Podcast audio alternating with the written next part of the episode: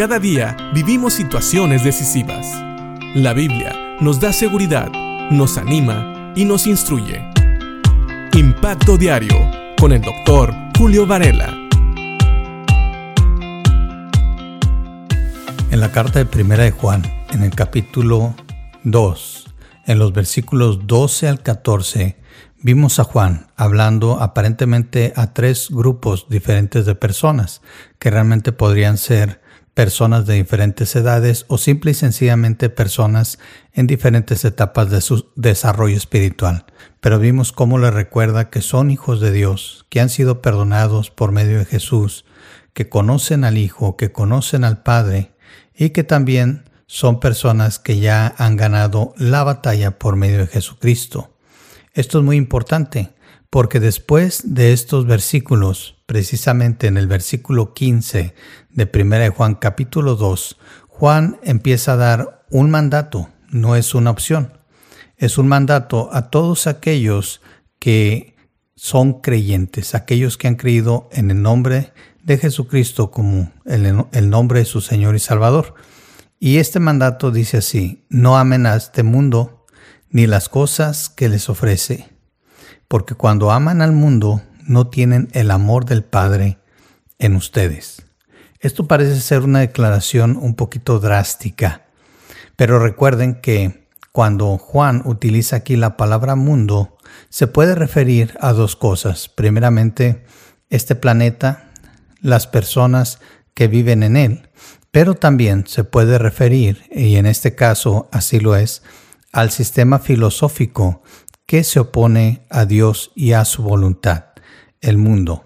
Dice también el versículo 16, pues el mundo solo ofrece un intenso deseo por el placer físico, un deseo insaciable por todo lo que vemos y el orgullo de nuestros logros y posesiones.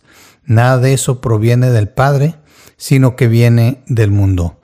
Por eso sabemos que no se refiere al grupo de personas solamente, el mundo como la población que ocupa este planeta, sino como el sistema filosófico que gobierna, el pensamiento que gobierna en este planeta, en la humanidad, y que se opone completamente a Dios. ¿Por qué? Porque es un pensamiento que nace de una naturaleza controlada por el pecado.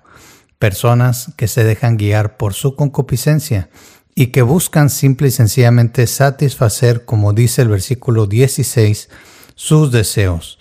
El mundo ofrece un intenso deseo por el placer físico, un deseo insaciable por todo lo que vemos y el orgullo de nuestros logros y posesiones.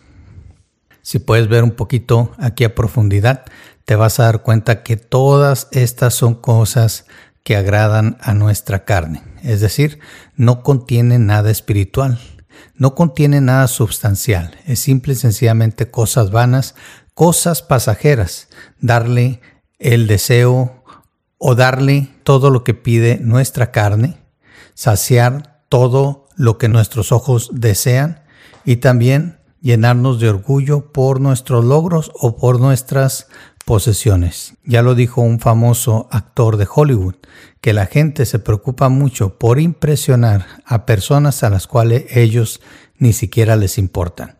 Así que no te preocupes tanto por las cosas que tienes o no tienes en este mundo. Todos estos son deseos de la carne. Y vamos a ver después por qué Juan nos dice que no vale la pena. Pero creo que lo más importante es lo que dice Juan al final del versículo 16. Nada de eso proviene del Padre, sino que viene del mundo. Por esta razón, el creyente no se debe de ocupar tanto en alcanzar estas cosas, porque al final de cuentas no viene de Dios y por lo tanto no le agradan a Dios. Mientras no es malo buscar algunos logros, mientras no es malo tener algunas posesiones, no nos deben de controlar y debemos de siempre tratar de agradar al Padre. Y por eso no buscamos las cosas del mundo, sino las cosas de arriba, del reino celestial, que le agradan al Padre, al Hijo y que el Espíritu Santo nos ayuda a alcanzar. Piensa en esto y que Dios te bendiga.